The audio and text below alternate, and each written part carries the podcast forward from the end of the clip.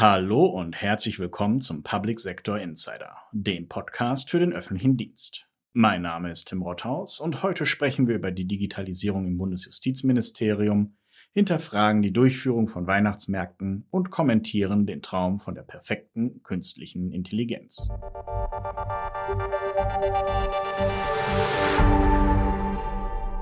Künstliche Intelligenz ist ein Begriff, der oft falsch verwendet wird. Denn ein intelligentes System muss unter anderem fähig sein, selbst zu lernen. Auch die größten und automatisiertesten Systeme basieren bisher jedoch auf Algorithmen und müssen mit Probedatensätzen gezielt trainiert werden. Aber von Menschen programmierte Technik hat Fehler. Meine Kollegin Dorothee Frank kommentiert das Streben nach Perfektion. Gesprochen von Morlen Jakobson. Der Mensch träumt davon, als Schöpfer die perfekte Welt zu schaffen bei den von ihm gebauten Maschinen der IT, dem Cyberraum, dort soll alles fehlerlos zum Nutzen der Mitbürgerinnen und Mitbürger ablaufen. Eine sichere Oase, in der alles schön und alle Menschen gut sind. Dieser Anspruch, etwas Besseres zu schaffen als die normale Welt, also perfekter zu sein als die Götter, wurde von den Griechen Hybris genannt. In den klassischen griechischen Sagen fanden jene Helden, die sich der Hybris schuldig machten, meistens kein gutes Ende. Hier sollte der Vergleich aber auch enden, weil nicht eine Strafe von Zeus zu technischen Pannen führt, sondern einfach die Tatsache, dass nichts perfekt ist im Leben. Die Technik muss sich vielmehr daran messen lassen, ob sie eine Verbesserung schafft. Und auch wenn das Navigationssystem einen sicherlich mal nicht den perfekten Weg führt, so ist es doch deutlich besser als die frühere Version mit dem kartenlesenden Beifahrer und dem Suchen nach Straßenschildern. Dabei setzt das Navigationssystem natürlich auf künstliche Intelligenz, um die Route zu berechnen und aktuellen Entwicklungen anzupassen. Nun geht es bei diesem Beispiel nicht um viel. Schließlich behält der Fahrer die Hoheit über die gewählte Route, das Navigationssystem macht nur Vorschläge. Anders sieht es in Bereichen aus, die für den Menschen zu komplex zum Erfassen werden. Wo er sich komplett auf die Antworten der künstlichen Intelligenz verlassen muss, weil das Nachrechnen und Nachforschen aller Umstände und Faktoren unmöglich ist. Wettervorhersagen sind ein Beispiel, wo schon früh rechenstarke Supercomputer die Analyse übernahmen. Dennoch existieren Bedenken gegenüber der künstlichen Intelligenz, besonders bei Entscheidungen über Leben und Tod. Dabei hätte ein KI-basiertes Rescue-Management-System beispielsweise im Ahrtal die Einsatzkräfte sicherlich besser den Aufgaben zuordnen können als die verteilten und oftmals überforderten Lagezentren. Dennoch würden viele davor zurückschrecken, einen Katastropheneinsatz völlig den Entscheidungen der Technik zu unterwerfen. Weil die künstliche Intelligenz sich ja irren könnte. Der Mensch hat bereits bewiesen, dass er im Katastrophenfall oftmals irrt. Weil man ihre Entscheidungen vor Ort nicht prüfen kann. Gerade deshalb ist sie besser als der Mensch. Weil sie ausfallen könnte. Die Lagezentren hatten zeitweise ebenfalls keinen wirklichen Überblick. Im Grunde läuft es darauf hinaus, dass die künstliche Intelligenz nicht perfekt ist und man die zum Resultat führenden Vorgänge nicht so ins Detail prüfen kann, dass eine perfekte Entscheidung absehbar garantiert dabei herauskommt. Hybris das bei der Hybris übliche schlimme Ende wäre, wenn die Menschheit die Möglichkeiten der Technik nicht nutzt, weil künstliche Systeme ebenso unperfekt sind wie der Rest der Welt. Es kommt schließlich nur darauf an, etwas besser zu machen. Perfektion bleibt unerreichbar. Neue Entwicklungen und Anwendungsfelder auf dem Feld der künstlichen Intelligenz diskutieren wir mit Expertinnen und Experten am 11. Oktober auf dem digitalen Innovationssymposium Künstliche Intelligenz. Alle Informationen zum Programm sowie zur Anmeldung finden Sie auf www.innovationssymposium-ki.de. Auch wenn wir noch nicht in einem Science-Fiction-Roman leben, unsere Welt wird jeden Tag digitaler. Um diesen Prozess zu begleiten und zu gestalten, entstehen in Behörden zunehmend eigene Abteilungen für Digitalisierung. So auch im Bundesjustizministerium. Mit meiner Kollegin Dr. Eva Charlotte Proll spricht Klaus Meyer-Cabri über seine neue Abteilung. Hallo, Herr Meyer-Capri, herzlichen Dank für Ihre Einladung hier ins BMJ. Sie sind Abteilungsleiter der Abteilung D. Es gibt ja auch Referate in Ihrer Abteilung, die sich mit Themen befassen, die der Laie jetzt nicht unbedingt im Justizministerium verorten würde. Beispielsweise künstliche Intelligenz oder Datensouveränität. Was machen denn die Kollegen in den Abteilungen konkret und in welchem Bezug steht das zum Thema Justiz? Künstliche Intelligenz oder auch Datensouveränität sind natürlich auch Aspekte, die die Justiz beschäftigt und auch beschäftigen muss. Stellen Sie sich Massenverfahren äh, vor, wo, was weiß ich, zu jedem äh, Antragsteller äh, 50 Seiten oder 100 äh, Seiten eingereicht werden. Die Texte sind überall identisch, nur auf Seite 84 äh, unten steht der Aspekt, der für diesen Antragsteller wichtig ist. Da kann natürlich künstliche Intelligenz helfen, sowas herauszufinden, den Einsatz. Also äh, Konkret sind wir äh, hier mit der sogenannten KI-Verordnung, also das ist die künstliche Intelligenzverordnung, die zurzeit auf europäischer Ebene läuft, befasst wegen der Justizaspekte. Und ganz davon abgesehen, all diese Aspekte, die Sie auch genannt haben, haben immer große Justizministeriumsaspekte. Vertragsrecht spielt zum Beispiel eine, eine, eine große Rolle. Grundrechte spielen immer eine große Rolle. Ja, auch das, äh, da gibt es ja auch Nutzungen, die zum Beispiel biometrische Fernerkennung, wo liegt da die Grenze? Äh, soll man das, soll man das nicht? Der, äh, unser äh, Koalitionsvertrag hat dazu äh, Aussagen. Also die, das Justizministerium sowohl in, für den eigenen Bereich Justiz aber auch insgesamt als Verfassungsressort muss sich mit diesen Fragen natürlich beschäftigen. Und wenn man eine Abteilung schafft, die sich mit Digitalisierung beschäftigt, spielt das natürlich auch eine Rolle. Wie, wird, wie behält der Einzelne die Herrschaft über seine da Daten? Das gibt es ja auch sehr, also gerade Datensouveränität ist ja so ein bisschen schwer auf einen Punkt zu bringen. Jeder versteht da so ein bisschen was anderes drunter und dann jeder nutzt das auch für seine Aspekte. Aber letztlich kommt es zu einem Ausgleich, muss es zu einem Ausgleich von verschiedener Interessen kommen und die oftmals grundrechtliche Aspekte haben. Und das muss äh, auch bei uns gewogen und ich meine auch Datenschutz spielt auch immer wieder hinein. Auch das müssen wir berücksichtigen. Ne? Äh, wie nutze ich äh, äh KI? Äh, was ist denn mit der Information an den Verbraucher? Wie, wie läuft denn so ein, äh, welche Kriterien werden denn da benutzt? Wie entwickelt sich das System weiter? Und das sind immer wieder auch grundlegende Aspekte für ein Rechtssystem.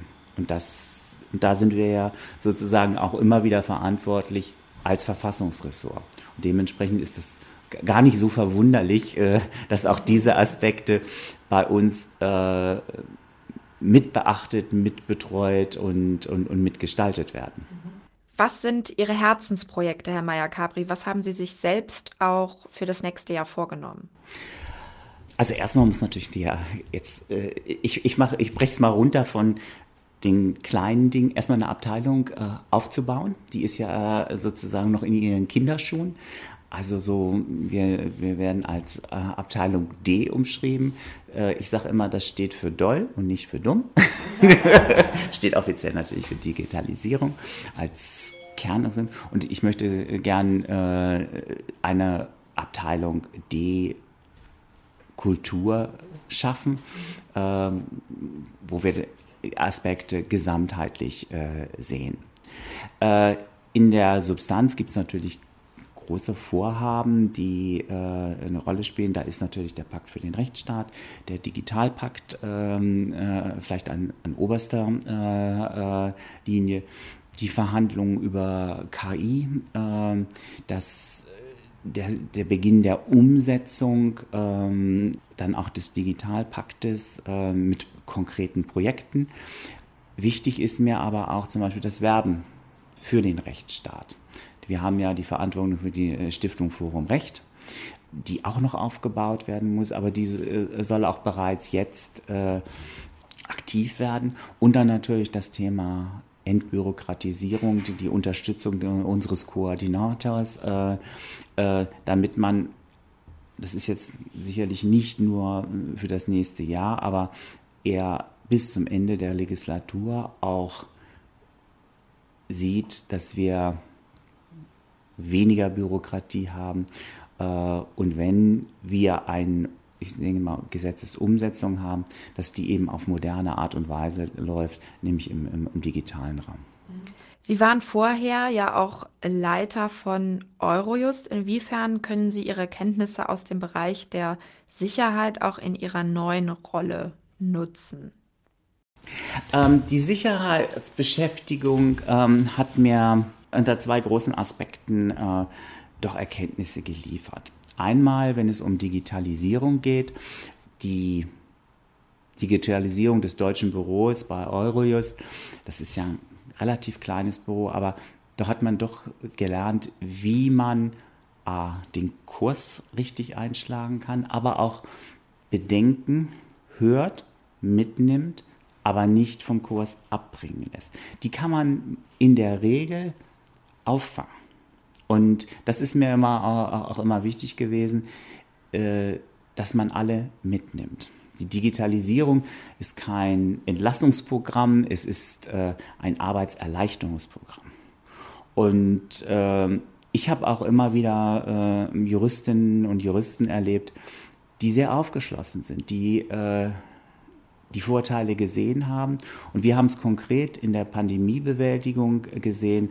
Das war die Grundlage, die absolute Grundlage, dass wir die höchsten Steigerungsquoten hatten äh, bei Eurojust je durch die Digitalisierung im deutschen Büro.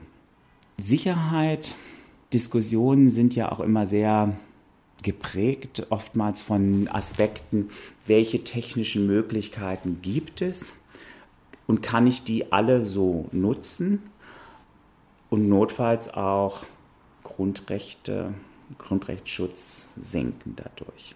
Also mehr oder minder ist ein Grundrechtsschutz äh, ein Hindernis für die Strafverfolgung. Und da habe ich immer gesehen, nein, es ist es nicht. Grundrechtsschutz, Datenschutz können berücksichtigt, erfüllt werden und trotzdem eine effektive Justiz oder Polizei zu haben.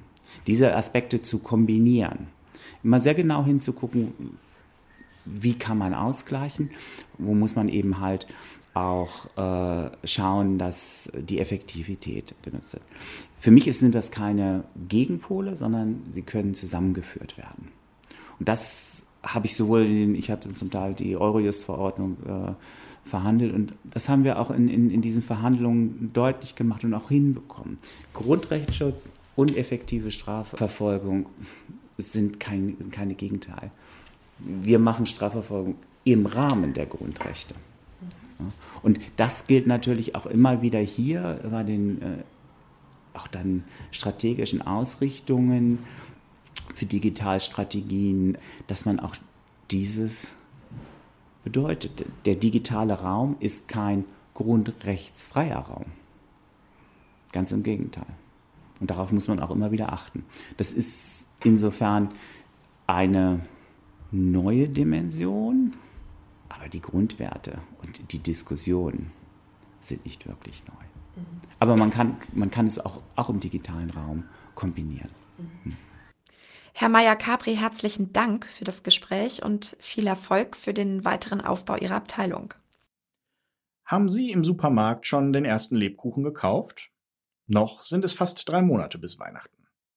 Aber für die Veranstalterinnen und Veranstalter von Weihnachtsmärkten geht die Vorbereitung schon bald in die Zielgerade.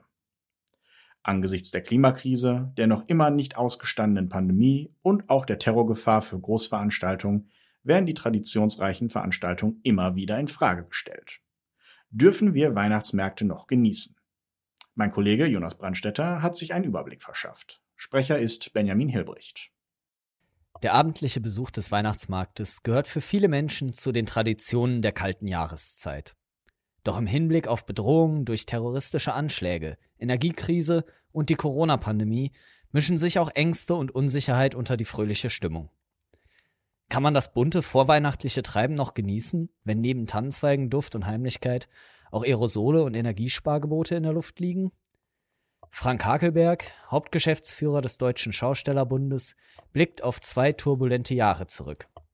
Aber Diskussionen um die Sicherheit auf Volksfesten und Weihnachtsmärkten sieht er schon seit über zehn Jahren vermehrt aufflammen. Initialzünder dieser Debatte sei die Katastrophe auf der Love Parade 2010 in Duisburg gewesen. Das war eine tiefe Krise auch für das Schaustellergewerbe, weil nach diesem Unglück eine große Diskussion über die Sicherheit von Volksfesten und Weihnachtsmärkten begann. Aber auch das Attentat auf dem Breitscheidplatz im Jahr 2016 stelle eine Zäsur dar. Erste Forderungen nach der Absage von Märkten und Volksfesten wurden nach diesem Ereignis laut. Die Tat leitete aber auch eine Reihe von Sicherheitsmaßnahmen ein. Auf diese Weise tradierte sich die Flexibilität und Reaktionsfähigkeit der Schaustellenden. Deshalb sei es gelungen, nach der plötzlichen und unvorhergesehenen Absage aller Weihnachtsmärkte im Winter 2020 im Folgejahr mit einem breiten Maßnahmenkatalog auf die neue Situation zu reagieren. Eine Notwendigkeit, denn die voreilige Absage der vorweihnachtlichen Veranstaltungen habe die Schaustellerinnen und Schausteller vor beträchtliche finanzielle Herausforderungen gestellt. Kritik am damaligen Vorgehen der Bundesregierung erfolgt allerdings nicht ausschließlich seitens der Schaustellenden. Folgt man den Ausführungen Dr. Gerhard Scheuchs, dann braucht es nur wenige Sätze, um die Position des ehemaligen Präsidenten der International Society for Aerosols in Medicine zur Absage von Volksfesten und Weihnachtsmärkten herauszufiltern. Den damaligen Konsens über die Absage der Veranstaltungen versteht Scheuch als Ergebnis eines politischen Narratives. Politiker seien in dieser Debatte federführend durch Virologinnen und Virologen beraten worden. Diese zogen Aerosole als potenzielle Übertragungsquelle der Corona-Erkrankung lange nicht in Betracht. So wurde die Tröpfcheninfektion zum zentralen Akteur des Verbreitungsgeschehens erklärt. Stimmen von Medizinerinnen und Mediziner, deren Expertise sich auf Aerosole bezieht, hätten hingegen lange kein oder nur wenig Gehör gefunden. Eine Reihe unsinniger Maßnahmen sei dieser Fehlkonzeption entwachsen. So zum Beispiel die Absage von Volksfesten und Weihnachtsmärkten. In diesem Zusammenhang bekräftigt Scheuch seine Forderung nach Open-Air-Veranstaltungen. Im Freien sei die Infektionsgefahr vernachlässigbar und der Aufenthalt unter freiem Himmel stärke gleichzeitig das Immunsystem das Risiko, sich zu infizieren, gerade im, wenn wir auf Corona jetzt gucken oder wenn wir auch auf äh, Grippewellen gucken, ist immer, immer das, ähm, äh, der Außenbereich der ungefährlichere Bereich. Deswegen Veranstaltungen im Freien unbedingt ähm, stattfinden lassen ähm, Energiesparmaßnahmen so weit wie möglich. Ja, da kann man überlegen, wo man vielleicht noch etwas Energie sparen kann. Aber ähm, auf alle Fälle äh, die, die Veranstaltung draußen stattfinden zu lassen, damit die Leute an die frische Luft gehen. Ähm, dann sparen sie auch Heizung und Strom zu Hause. Könnte man auch noch mit argumentieren. Also ähm, äh, draußen, äh, alles, was draußen stattfindet, ist äh, sicherlich äh, zu begrüßen. So scheuch. Die Befürchtung, dass sich die Fehler der Vergangenheit wiederholen könnten, teilt der Aerosolexperte allerdings nicht. Er ist der Überzeugung, dass Politikerinnen und Politiker in den zwei Pandemiejahren Erfahrungen gesammelt und dazugelernt haben. Diese Fehler sollten, sollten nicht mehr passieren. Ich glaube, sie passieren auch nicht mehr. Ähm, äh, die äh, Verantwortlichen wissen inzwischen äh, fast alle, dass im, im Außenbereich die Infektionsgefahr viel geringer ist. Und äh, deswegen glaube ich auch und bin sehr, sehr zuversichtlich, dass auch in diesem Jahr ähm, die Veranstaltungen ganz äh, ungestört und ähm, ja in einer gewissen Normalität wieder stattfinden können. Und es ist auch wichtig, den Leuten diese äh, Angebote zu machen. Wir verbieten ja auch keine Fußballspiele und ähm, das äh, läuft ja auch ganz normal alles weiter. Deswegen, äh, wie will man denn argumentieren, einen Weihnachtsmarkt zu schließen, aber gleichzeitig 30, 40, 50, 80.000 Leute in Fußballstadion zu lassen, das, das, das ist ja dann auch äh, nicht mehr zu äh, vermitteln. Neben möglichen Corona-Ausbrüchen stehen Weihnachtsmärkten in diesem Jahr allerdings noch weitere Hürden im Weg. Auch die europäische Energiekrise, ausgelöst durch den russischen Angriffskrieg in der Ukraine, fordert die Durchführung der Weihnachtstradition heraus. Umfassende Energiesparmaßnahmen könnten auch den festlich beleuchteten Weihnachtsmärkten ihren Glanz rauben. Der Hauptgeschäftsführer des Deutschen Schaustellerbundes spricht sich klar gegen das Aussetzen der Märkte als Energiesparmaßnahme aus. Die Betriebe hätten schon lange kostensparende LED-Lichtmittel in ihre Fahrzeuge verbaut. Auf diese Weise sei der Pro-Kopf-Energieverbrauch der Besucherinnen und Besucher geringer, als dies in privaten Haushalten der Fall sei. Der Vorschlag sei vor allem politischer Opportunität geschuldet, mehr als der reellen Wirkungsmacht der Maßnahme. Völlig außer Acht gelassen würden bei diesem Vorgehen die finanziellen Konsequenzen für die Schaustellenden, aber auch für die Betreiberinnen und Betreiber von Läden und Geschäften in den Innenstädten. Eine rein monetäre Perspektive auf die Märkte verkenne allerdings ihre soziale Bedeutung.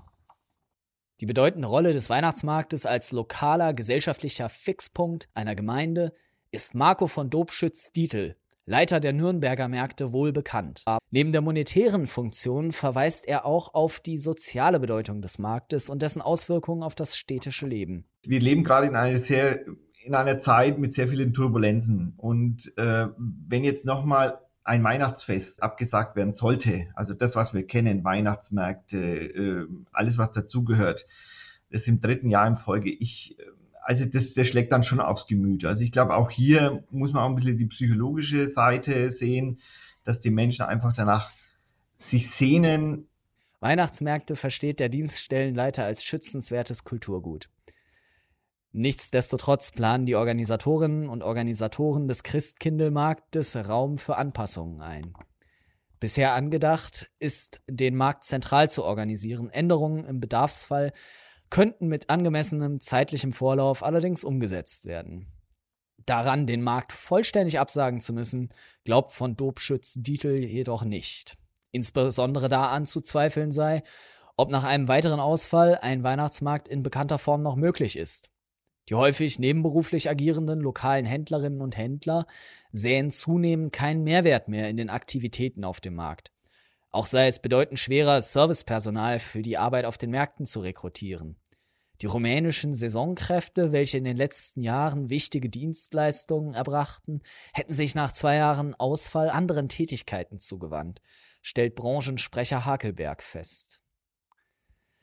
Mediziner, Branchensprecher und Amtsträger demonstrieren Einigkeit über die ökonomische und gesellschaftliche Bedeutung der Weihnachtsmärkte. Die Märkte im November und Dezember sind für Schaustellerinnen und Schausteller, die Gemeinden, aber auch die Besucherinnen und Besucher von großer Wichtigkeit. Es bleibt also zu hoffen, dass eine pandemiekonforme, energiesparende und besinnliche Durchführung der traditionsreichen Veranstaltungen gelingt. Ich verabschiede mich für heute mit einem letzten Veranstaltungstipp für Kurzentschlossene. Am 4. und 5. Oktober dreht sich auf der PITS in Berlin alles um die Sicherheit öffentlicher IT. Alle Informationen finden Sie auf www.public-it-security.de. Wie immer, vielen Dank fürs Zuhören, machen Sie es gut und bis zum nächsten Mal.